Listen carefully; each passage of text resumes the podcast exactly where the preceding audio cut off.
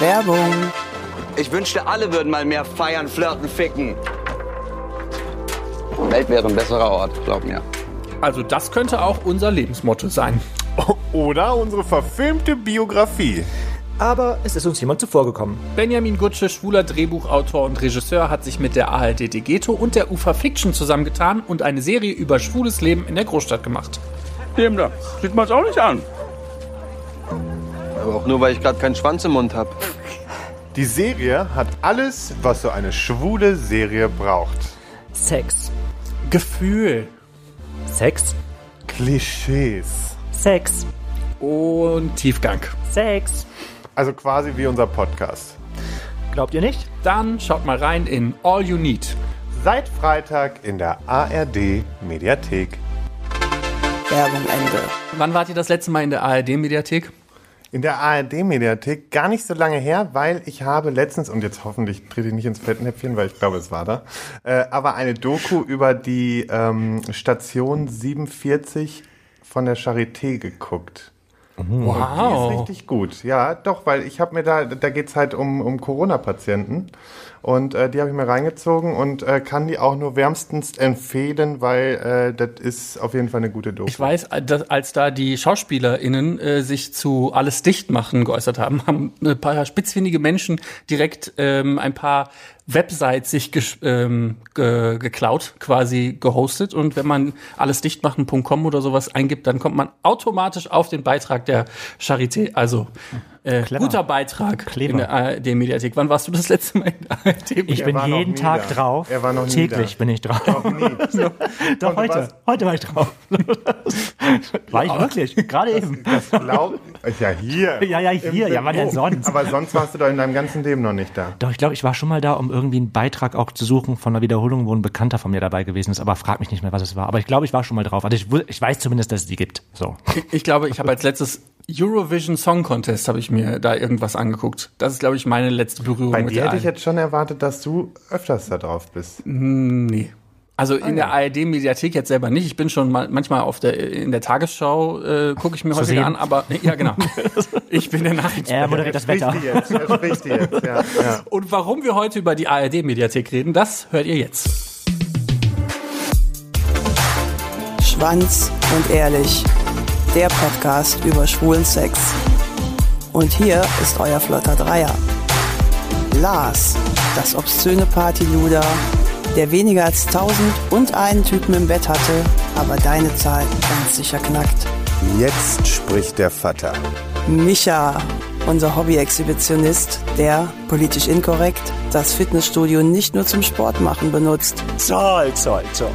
Und zu guter Letzt Mirko, unser Anstandswauwau und Hüter der Podcast-Touren. Hallo und das bin ich und heute haben wir zwei Gäste direkt. Einer ist uns digital zugeschaltet und einer sitzt tatsächlich bei uns im Studio und zwar digital ist Benjamin Gutsche zu äh, uns zu ja, wie sagt man das Geschaltet. eigentlich? Zugeschaltet, zugeschaltet. aus Berlin, wo es angeblich stürmt und schneit und alles, was man sich sonst so vorstellen kann. Er ist äh, schwuler Filmregisseur und Drehbuchautor, in diesem Fall auch. Und vor uns sitzt ARD Degeto, ja, Christoph Pellander, richtig ausgesprochen? Voll richtig. Ja, guck mal, äh, der so ein bisschen auch mitverantwortlich für dieses Projekt ist, was jetzt, worüber wir jetzt reden, nämlich All You Need. Wenn man jetzt All You Need hört, dann kann man sich da erstmal noch nicht so viel drunter vorstellen, glaube ich. Ist eine schwule neue Serie. Ja. Was, So. Wie würdet ihr das in ein paar Sätzen äh, erklären, jemandem, was das ist? Ich wollte gerade sagen, ist eine schwule Serie, trifft schon mal ziemlich gut auf den Punkt. ähm, tatsächlich geht es äh, in fünf Folgen, also ca. 25 Minuten, um einen Freundeskreis in Berlin, in der Mutterstadt. Und äh, wir erzählen ein, äh, nee, zwei Pärchen. Eins, was sich schon länger kennt, was jetzt auch zusammenzieht, und eins, was sich gerade erst durch einen One-Night-Stand in einem Club kennenlernt. Und diese beiden Pärchen stehen plötzlich vor größeren Problemen und Konflikten, äh, weil das eine Pärchen, was sich gerade erst kennengelernt hat, merkt irgendwann, oh shit, vielleicht haben wir wieder ein bisschen was überstürzt und wir kennen uns ja eigentlich noch gar nicht so gut. Und das andere Pärchen, das zieht zusammen. Und äh, wie man das so kennt beim Zusammenzug beim ersten Mal, äh, auch da treten dann plötzlich neue Konflikte auf.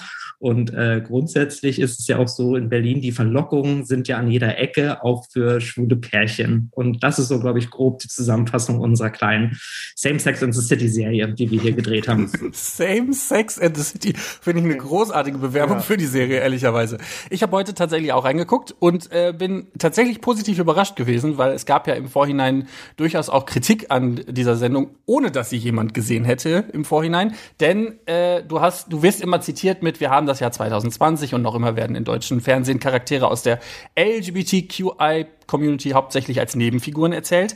Ich freue mich, dies mit All You Need ändern zu können und das ist hoffentlich nur der Anfang. Und jetzt kommt, kam dann der in Anführungszeichen Super-GAU äh, und wir waren nicht die Hauptrollen. Wir waren nicht die Hauptrollen, auch wenn man das erwartet hätte, aber es waren dann vier heterosexuelle Schauspieler als Hauptrollen besetzt. Jetzt werden queere Menschen dann ja doch wieder als Nebendarsteller oder Nebenfiguren gemacht oder wieder zu Nebenfiguren gemacht. Was, äh, was ist da schiefgelaufen? Na, also zunächst einmal, mein Zitat bezog sich auf die Tatsache von fiktionalen Charakteren. Und äh, ich glaube, da haben wir die tatsächlich mit vier schwulen Männern in den Mittelpunkt gestellt. Und was die Sexualität der Schauspieler angeht, äh, das hat, glaube ich, auch Maren Kräumann so wunderbar zusammengefasst in einem Interview dieses Jahr, die gesagt hat, man ist so lange heterosexuell, bis man sich eben outet. Äh, damit will ich jetzt keine Gerüchte in den Raum stellen, aber es ist ja tatsächlich so, dass Schauspieler dementsprechend natürlich sich outen müssen, um natürlich auch auf dem Radar für queere Rollen letztendlich zu gelangen. Ähm, und bei uns ist es einfach so gewesen, es gab ja dieses Jahr zum Beispiel dieses Act-Out-Manifest, wahnsinnig toll, wahnsinnig super Aufschlag, ähm, wo es darum ging, dass ja eigentlich alle Schauspieler alles spielen können, solange sie denn alles spielen dürfen. Und das ist leider in der deutschen Filmbranche und Fernsehbranche noch nicht der Fall gewesen. Und äh, ich als Regisseur gehe natürlich in ein Casting rein ähm, und beurteile natürlich, ich sage jetzt mal, das Talent, das Spielerische, weil darum geht es mir natürlich als Regisseur und auch die Chemie untereinander. Und es gibt ja in Deutschland auch Gesetze, die verbieten, nach einer sexuellen Orientierung zu fragen. Das heißt, da konnte ich natürlich so nicht rangehen, ähm, hatte das aber natürlich auf dem Schirm. Man hat es ja auch durch, ich sage jetzt mal, internationale Serien ja auch mitbekommen. Es gibt ja zum Beispiel die neue Serie It's a Sin aus Großbritannien, die ja wirklich komplett queer besetzt hat. Ähm, das heißt, unser Wunsch war natürlich da gewesen, auch wirklich in den Hauptrollen queere, geoutete Schauspieler zu finden. Und ist es so gewesen, ich kannte aus dem privaten Umfeld natürlich auch ein paar äh, queere Schauspieler, die ich natürlich auch angefragt habe. Und da muss man einfach auch sagen, ähm, auch da gibt es entweder natürlich Terminschwierigkeiten, weil wir natürlich auch einen festgelegten Drehzeitraum hatten, andersrum aber auch teilweise, und das hat ja das Act-Out-Manifest auch gezeigt, Berührungspunkte, eine schwule Rolle zu spielen, weil man da sehr schnell in einer Schublade landen kann. Und das dann plötzlich heißt von wegen, naja, ähm, eine heterosexuelle Rolle würde ich die anschließend aber nicht mehr abnehmen, was natürlich auch, das wissen wir alle hier, großer Bullshit ist. Ich meine, wir müssen ja bloß mal zu ähm, How I Met Your Mother schauen und Neil Patrick Harris, der den größten Womanizer dieser Erden ähm, gespielt hat, ähm, dass es auch anders möglich ist und dass das Publikum das schon abnimmt. Ähm, aber auch da nochmal eine kleine Anekdote, weil ich natürlich auch wusste, dass wir beziehungsweise ich auch unbedingt wollte, dass wir ähm, schwule Schauspieler besetzen. Das haben wir auch getan. Also wir haben ja auch wirklich Episodenrollen. Da ist der Matthias Freihof zum Beispiel drin, der damals schon in Coming Out mitgespielt hat. Wir haben den Martin Bruchmann als Schauspieler gewonnen für eine Episodenrolle. Ähm, und ähm, hier ist es halt einfach so gewesen, dass wirklich nach dem Casting teilweise, ich war mit meiner Produzentin zusammen, Nathalie Kuliabor, und wir haben dann wirklich auf Instagram teilweise den Schauspielern nachgefolgt und geschaut, wem die denn folgen. Sind da gemeinsame Freunde dabei, was eventuell etwas erzählen würden? Folgen die irgendwie Grinder-Memes oder sowas? Also der Wunsch war natürlich da gewesen von Anfang an. Ähm, und das hat jetzt aber leider so nicht geklappt, weil es natürlich auch kein, ich sage jetzt mal, schauspielqueeres Register gab in Deutschland. Und das ist ja mit dem Act-Out-Manifest hat sich das ja jetzt Gott sei Dank auch geändert, was die Tatsache angeht. Du hast es jetzt gerade mal so angesprochen, es ist irgendwie schwierig, queere Schauspieler zu finden. Ähm, hat sich das, also für Leute, die jetzt keine Ahnung haben, wie so ein Castingprozess funktioniert, hätten nicht einfach, hätte man nicht einfach fragen können, laut an irgendeine Glocke sch schreiben können, hey, kommt doch bitte alle queere Schauspieler, die es so in Deutschland gibt, kommt doch mal zu uns, wir wollen euch gerne suchen. Ähm, wie funktioniert denn so ein Castingprozess? Unter anderem natürlich auch so, und das haben wir zum Beispiel gemacht, ich weiß nicht, ob ihr die kennt, es gibt die Queer Media Society, die ist noch relativ frisch, die wurde vor zwei Jahren gegründet, wo sich so queere Medienschaffenden aus allen Bereichen, aus Print, aus Journalismus, aus Fernsehen, Film zusammengetan haben. Und da sind wir auch konkret reingegangen äh, mit den Anfragen. Und da habe ich, wie gesagt, auch wirklich Schauspieler gefunden. Nun ist es aber so gewesen, ich habe ja die Bücher damals geschrieben, ohne bestimmte Schauspieler im Kopf zu haben. Und ich als Regisseur muss natürlich auch mal ein bisschen drauf aufpassen, dass die Rollen, die ich besetze, natürlich auch vor der Kamera dann funktionieren und da ist natürlich der schwule Aspekt einer Rolle ähm, ja letztendlich nur ein Aspekt von vielen. Es geht, kommt ja noch um viel mehr, ne, was den Humor angeht, was Timing angeht, letztendlich was die Chemie mit den anderen Schauspielern angeht. Und auf all das habe ich natürlich auch zu achten, weil ich natürlich nicht möchte, dass ich jetzt zwar am Ende dann vielleicht einen queeren Schauspieler besetze, aber die Rolle ihm überhaupt nicht abgenommen wird, weil letztendlich die anderen Faktoren da leider nicht so ausschlaggebend gewesen sind oder funktioniert haben. Und äh, so funktioniert halt so ein Casting-Prozess tatsächlich. Und ich kann auch dazu noch nochmal sagen, wir hatten sogar auch zwischenzeitlich die Agenturen angefragt. Das war, wie gesagt, ein Jahr vor Act Out, ähm, ob sie uns dann auch ne, unter der Hand mal so ein paar queere Schauspieler vermitteln könnten und sowas. Und ihr glaubt nicht, was wir da tatsächlich auch für Antworten bekommen haben, weil ich verstehe es ja auch grundsätzlich. Eine sexuelle Orientierung sollte bei Talent eigentlich keine Rolle spielen. Das war die Antwort, die wir bekommen haben. Das heißt, auch wir standen da irgendwann vor einer Mauer. Ähm, aber ich muss nach Blick sagen auch, ähm, ich muss mich daran messen lassen, wie gut funktionieren die Schauspieler natürlich dann vor der Kamera in ihren Rollen. Und wie gesagt, der schwule Faktor sozusagen ist ja nur ein Aspekt eines Charakters. Und das war mir halt wahnsinnig wichtig bei der Besetzung. Wenn ich ja noch was ergänzen darf an der Stelle, es ist ja so, dass wir mit, mit dem Benjamin und der Nathalie als Produzentin da offen drüber geredet haben, dass wir uns schwer tun, schwule Schauspieler zu finden, weil das ja unser Ziel auch war. Ähm, und irgendwann habe ich aufgehört zu fragen, ähm, kriegen wir sie eigentlich oder kriegen wir sie nicht? Und wir haben nur noch die Bilder sprechen lassen. Und Benjamin hat die einzelnen Jungs gecastet in einem Konstellationscasting und mir war es auch am Ende egal. Ähm, ist er jetzt schwul oder hetero? Ich habe nicht gefragt, ich wollte es gar nicht wissen. Ehrlich gesagt habe ich sogar gedacht, dass sie es sind, denn ihr habt ja ein bisschen reingeguckt und äh, das ist ja, die werden ja sehr intim an den, an den einzelnen Stellen und die machen das wirklich sehr authentisch. Und wer es am Ende jetzt ist, ist auch äh, nach außen egal. Und äh, wir haben vier tolle Jungs und mit äh, unserer Rolle Sarina auch noch ein tolles Mädel gefunden. Wir werden ähm, sicherlich ähm, darüber reden, äh, wenn wir über die Zukunft sprechen, wie wir uns noch diverser aufstellen können. Unser Ziel wird es auch dann sein, ähm, schwule oder queere Darsteller zu finden. Ich glaube, es wird leichter in der Zukunft. Im letzten Jahr haben wir echt Hürden erlebt ich setze mich da wahrscheinlich so ein bisschen in die Nässe. Ich habe diese Diskussion von Anfang an eh nicht, eh nicht richtig verstanden, dass sich da alle aufgeregt haben. Ich fand es gar nicht schlimm, dass es keine schwulen Schauspieler waren. Fand ich, fand ich, ich kann mich, ich kann mich ein also, bisschen anschließen. Weil ich, das war für mich war das auch so, ja, hey, ist doch, also alleine, also sind ja schwule Macher dabei. So, das ist ja schon mal etwas. Und wenn, wenn ja, ist ja auch so. Und, und Richtig wenn, aber, schwuler Macher. Ja, aber, aber wenn, wenn halt die Schauspieler äh, gut Schauspielern und das Heteros sind, also ich glaube, am Ende hätte man sich auch beschwert, wenn es einfach, einfach Klischeeschwuchteln wieder gewesen wären. Und ja, ist klar, dass man wieder die Schwuchtel nehmen muss. So, deswegen, ja, das ist ja einfach so. Deswegen finde ich es gar nicht schlimm, dass es Hetero-Schauspieler sind, sondern dann muss man sagen, einfach Chapeau, geil, dass sie so eine Leistung ähm, vollbracht haben und dann, ja, schade, dass es keine schwulen Schauspieler ja, gab, der so eine gute Leistung verbracht hat. Jetzt haben wir Micha hier von der Kette gelassen, ne? Ja, nee, ich, ich bin ja froh, dass Micha da ist. Sorry. Nee, aber ich, ich sehe das ähnlich und habe auch nicht ganz so nachvollziehen. Also klar, ich kann es in gewisser Weise nachvollziehen und ich ver verstehe auch, warum so viel Aufschrei dann wieder herrscht.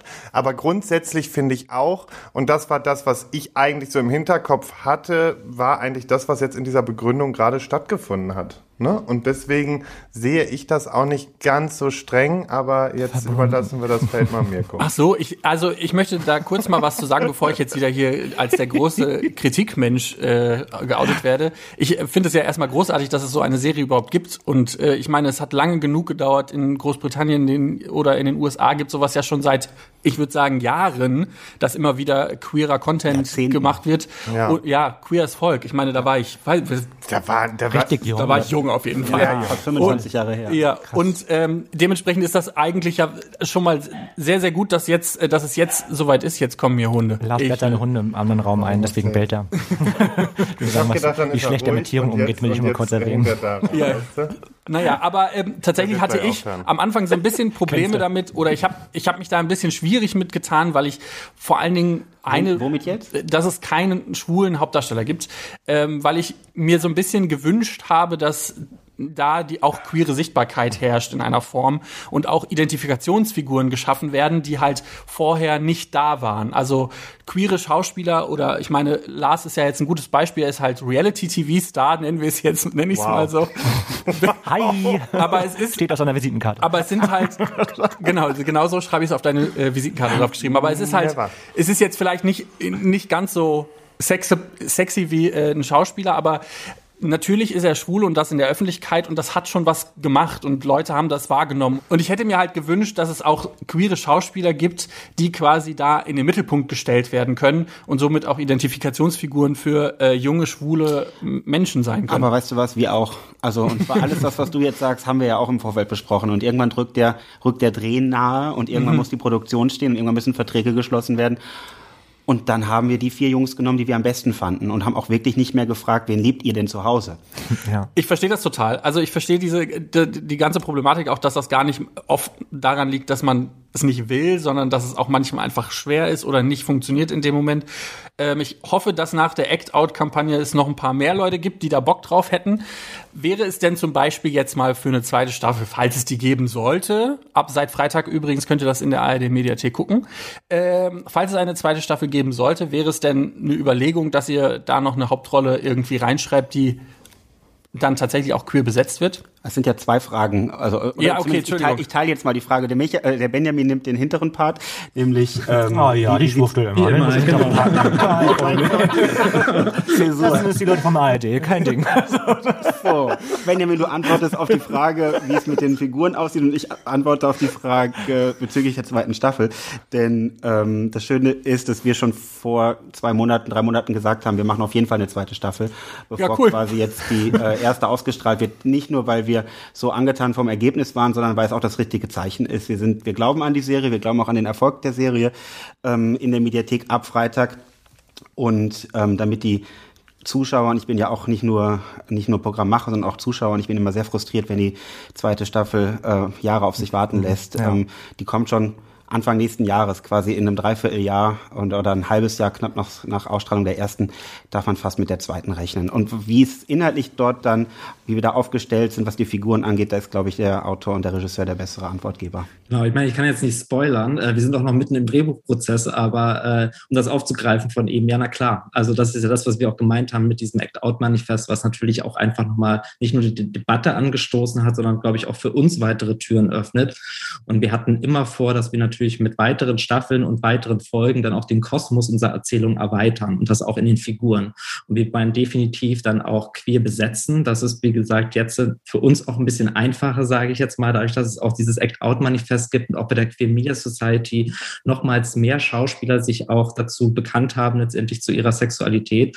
Und ähm, wie gesagt, also meine Sympathien sind da auch voll. Ich sage jetzt mal bei dir, äh, äh, Micha, äh, Mirko, sorry, ich muss, muss mich erstmal dran gewöhnen, wer hier wer ist, äh, weil ich das komplett verstehe. Ähm, ich sage dazu nur auch immer wieder, ähm, was man auch nicht vergessen darf, wir haben eine schwarze Hauptfigur. Ich glaube, auch das ist etwas, ich sage jetzt leider auch hier in Deutschland immer noch besonders. Wir haben einen Deutsch-Iraner als, als Hauptfigur. Wir haben einen Dänen, der mit Akzent leicht spricht, ohne dass wir es aber erklären, dass er aus Dänemark kommt, um damit auch irgendwie Birgit aus Königs Wusterhausen irgendwie zu erklären, warum er denn so spricht.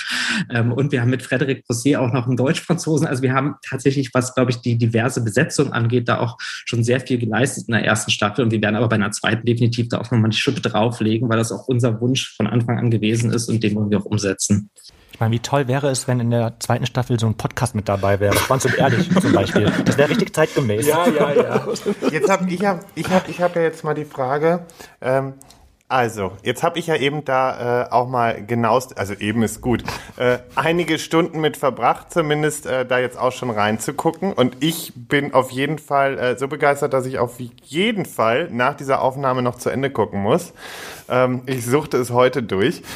Ähm, Jetzt seid ihr ja schon ordentlich unterwegs in der Serie, ne? Also es ist ja auf jeden Fall, äh, jetzt, jetzt am Anfang war auch noch so die Frage, warum kommen die jetzt zu uns, zu Schwanz und Ehrlich? Und ne, ähm, wir möchten euch auch Fragen stellen. Und ähm, wieso traut ihr euch das? Von der ARD sozusagen. Wieso trauen wir uns zu euch? Genau, das war so das Ding. Und jetzt wurde es mir klar, nachdem ich es gesehen habe, weil es wird sehr viel, oder es findet sehr viel Sex drin statt. Und äh, meine Frage ist, was für ein Kampf war das bitte im Sender, um diese Serie zu platzieren. War es ein Kampf oder war es gar kein Kampf? Nee, äh, das war ja das Gegenteil vom Kampf, denn wir waren ja diejenigen, die die Serie machen wollten. Also eigentlich. Aber bis zum, ich sag mal so, war es direkt, dass als ihr irgendwann, wann seid ihr mit der also Idee um die Ecke im gekommen? Januar, Februar 2020 habe ich den Benjamin, den ich aus einem anderen Projekt aus der Zeit beim Norddeutschen Rundfunk kannte, angeschrieben per WhatsApp, ob er Lust hätte für die ARD, für die ARD Mediathek eine Serie zu entwickeln, in der es um Liebe, Vertrauen, Freundschaft äh, geht. Und dann hat er gesagt, ja, hätte ich voll Lust zu, wollen wir uns mal treffen? Und dann war die zweite, meine Antwort, ja, können wir gerne machen, aber es soll eine schwule Serie sein. und dann hat er noch mehr, noch größere Lust gehabt, dann haben wir uns in Berlin getroffen in einem Café. Damals konnte man noch frühstücken im Café. Und äh, das war im Januar, Benjamin, glaube ich. Und im Februar war Berlinale. Dann haben wir uns mit der Nathalie Kodiabo getroffen, die Produzentin dieser Serie ist ähm, und ähm, die ich als wirklich äh, sehr, sehr starke Partnerin kenne. Und Benjamin kennt sie auch sehr gut. Die haben schon erfolgreich bei einer anderen Serie für einen Konkurrenzsender, den wir nicht benennen müssen, gearbeitet, aber da konnte man auch sehen, dass das ein gutes Gespann ist. Und dann haben wir uns zusammengesetzt und haben gesagt, lasst uns bitte diese Serie machen. Und wir haben ganz von, von, früh gesagt, lasst uns die Serie äh, nicht machen für das Stammpublikum des ersten der ARD 60 plus. Nathalie sagt an der Stelle immer für Tante Erna aus Wanne Eickel, ja, oder Oma Erna aus Wanne Eickel, sondern für die Community und für die Millennials und für die, die wir eigentlich im ersten gar nicht mehr als Zuschauer haben. Und das ist die Gruppe 30 bis 50 oder vielleicht sogar 25 bis 40, Ja. 25 bis 50. Und uns war auch klar, dass das, dass das andere Erzählmuster braucht und dass wir im Zweifel auch eine FSK 16 bekommen, weil wir das zeigen wollten, wo früher ähm, weggeschwenkt wurde. Ich, hab, ich war früher mal Redakteur ähm, für verbotene Liebe. Und es war eine tägliche Serie im ersten. Und ich werde nie vergessen, dass es dort eine, eine Szene gab, was damals sprachen wir immer vom Cliffhanger, in der zwei Männer sich küssen äh, mussten. Und es gab tatsächlich Regionen in Deutschland, die diese Szene rausgeschnitten haben. Die wurde, die wurde im Vorabend nicht gesendet. Und, äh, das, und das ist noch gar nicht so lange her. Äh, und das immer noch vor Augen war ähm, für mich als Sender verantwortlich, aber auch für Benjamin als Autor und Regisseur von Anfang an klar, wir gehen hier in die Vollen und wir schwenken nicht weg und Themen wie, wie Prep oder, äh, oder Bear oder was auch immer, die werden halt benannt. Wer sie nicht versteht, der kann es googeln oder er kann irgendwie Oma aus Tante, äh, Tante Erna aus Wanne Eickel fragen.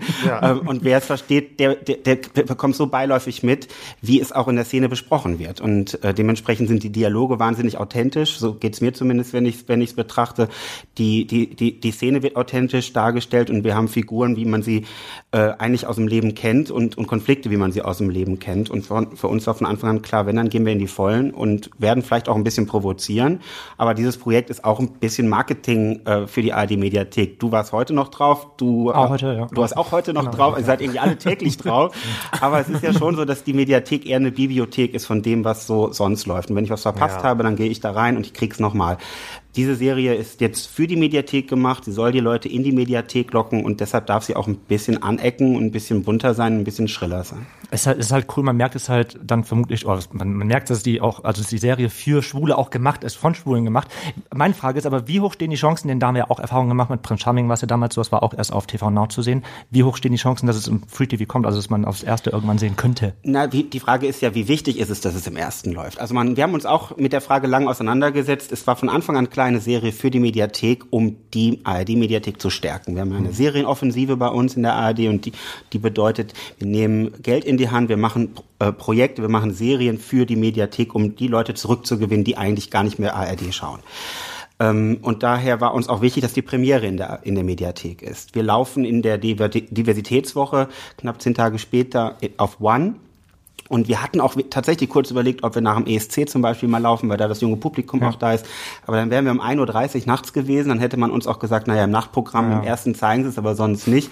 Und unsere, unser Senderschema im ersten ist nicht so leicht, als dass man mal eben sechs mal 25 Minuten da reinpressen kann. Es ist meistens 90 Minuten, vielleicht mal 45 Minuten bei den Serien, aber das passt nicht so richtig da rein. Und, äh, und ähm, dementsprechend war es auch gar nicht unser Ziel im ersten zu laufen, weil wir was Formatierung anging, also Serienlänge, Folgenlänge, ähm, aber auch wie gesagt Inhalte. Ne? Wenn, wenn, wir, wenn wir das um 20.15 Uhr spielen wollten, zur Hauptsendezeit, wussten wir unterwegs auf unserer Reise nicht, ob die Bilder Jugend, den Jugendschutz überstehen.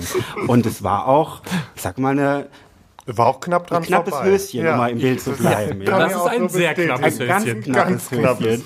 Ähm, aber auch hier ähm, bin ich auch äh, sehr dankbar den Kolleginnen und Kollegen aus der ARD, die uns da beraten haben.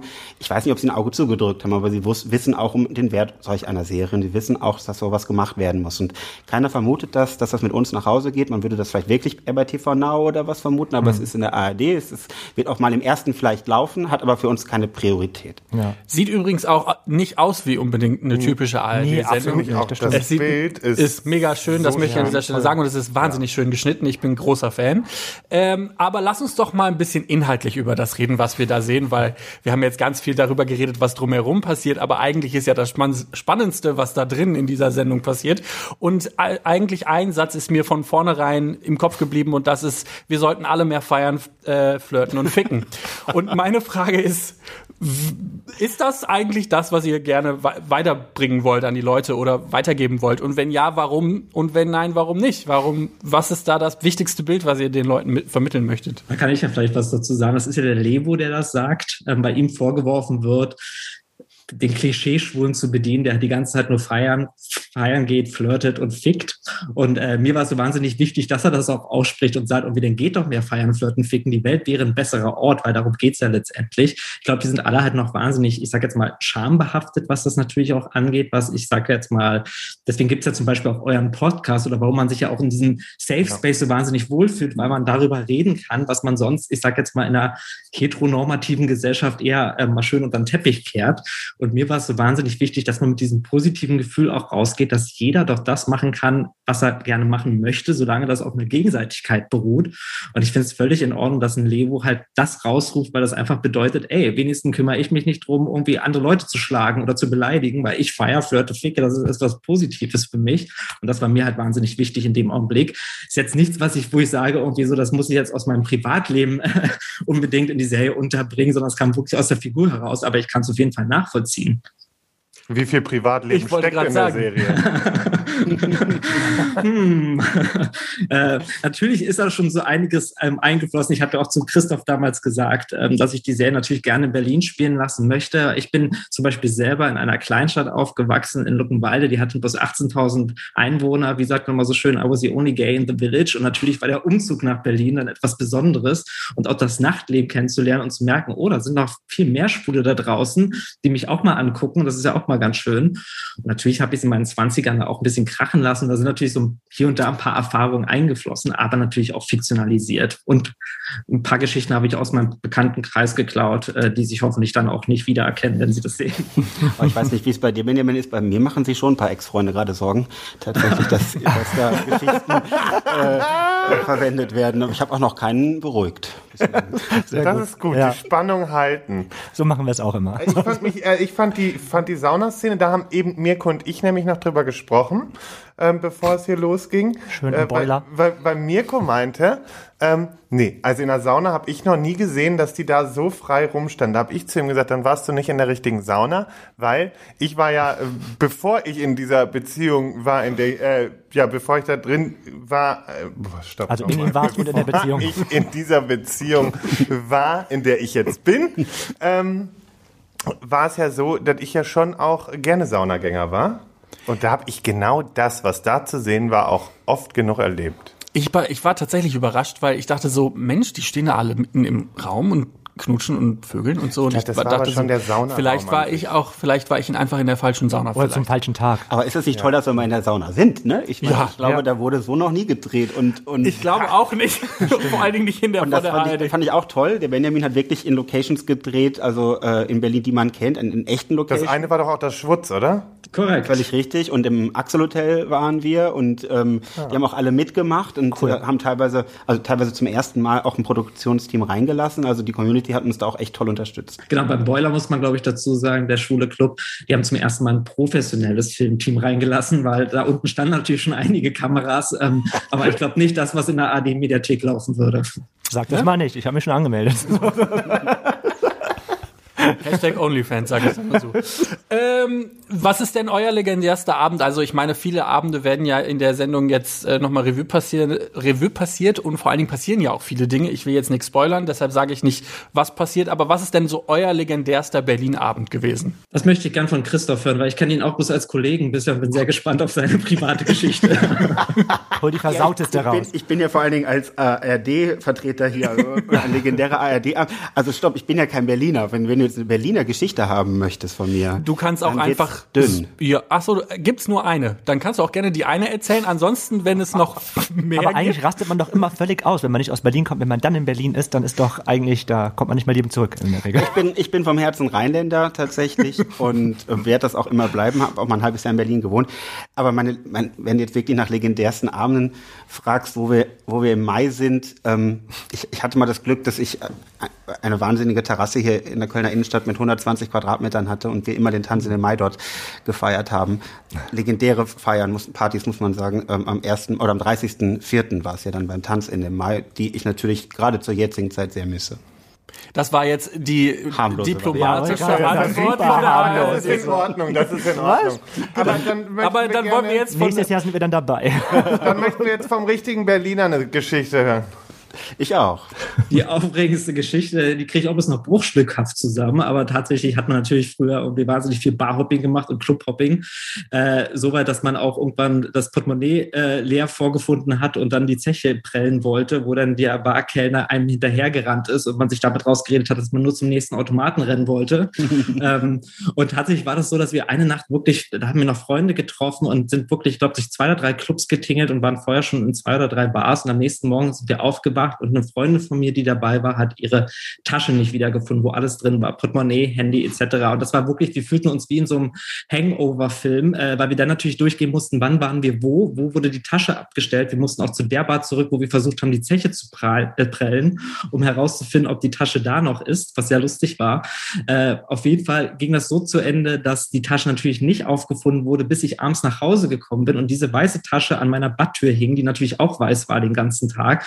Und das ist, glaube ich, so mit einer der, ähm, ich sage jetzt mal, wenn auch nicht spektakulärsten, aber doch sehr Doch, aufregenden klingt auf die- jeden Fall nach einem netten Berlin-Aufenthalt. Das ist so Klassiker. Man hat immer so eine Freundin dabei, die entweder eine Jacke sucht, eine Tasche sucht. Das ist immer so. Deswegen ist es eigentlich am geilsten, immer im Sommer feiern zu gehen, wenn man keine Garderobe hat, sondern einfach keine Jacken mitnehmen muss und dann ist gut. Geht einfach nackt irgendwo hin.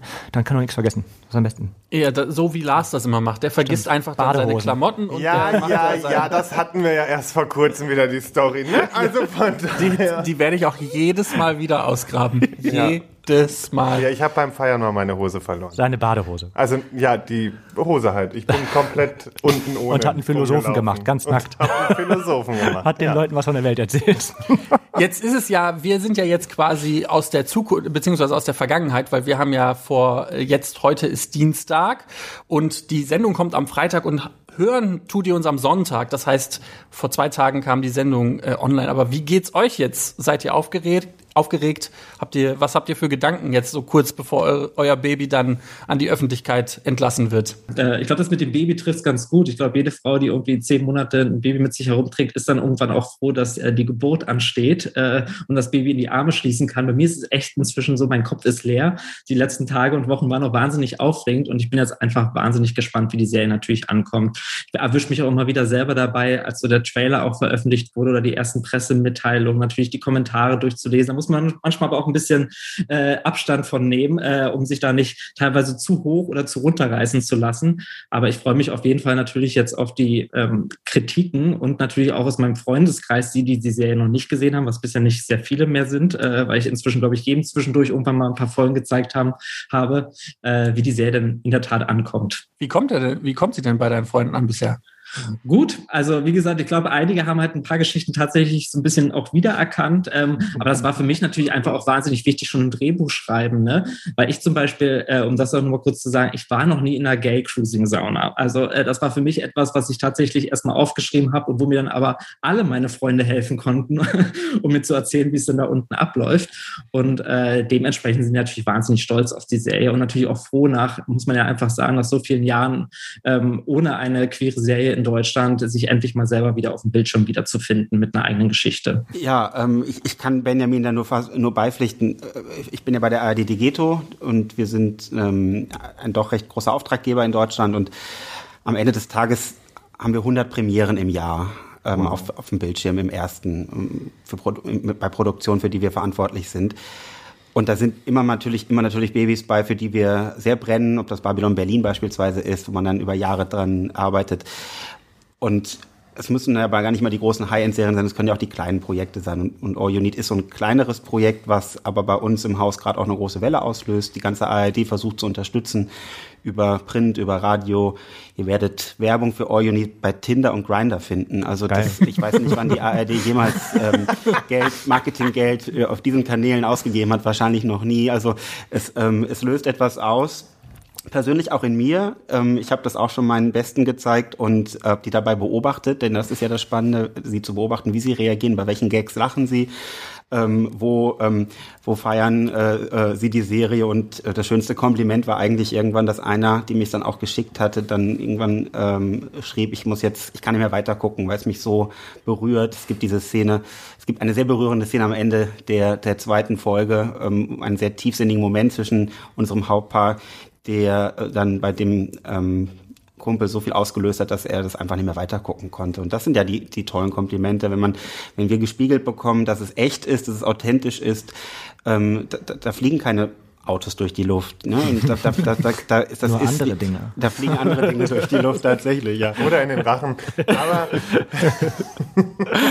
auch das, ja. Auch das.